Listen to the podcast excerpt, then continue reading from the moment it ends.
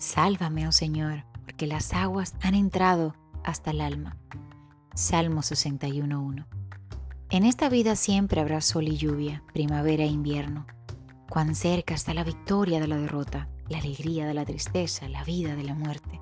El hecho de que tú no tengas problemas hoy no es garantía de que mañana continuará de la misma manera.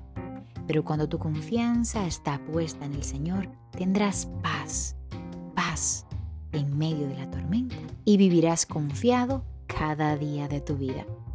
Por eso es necesario que cada día aprendamos a depender más y más de Dios.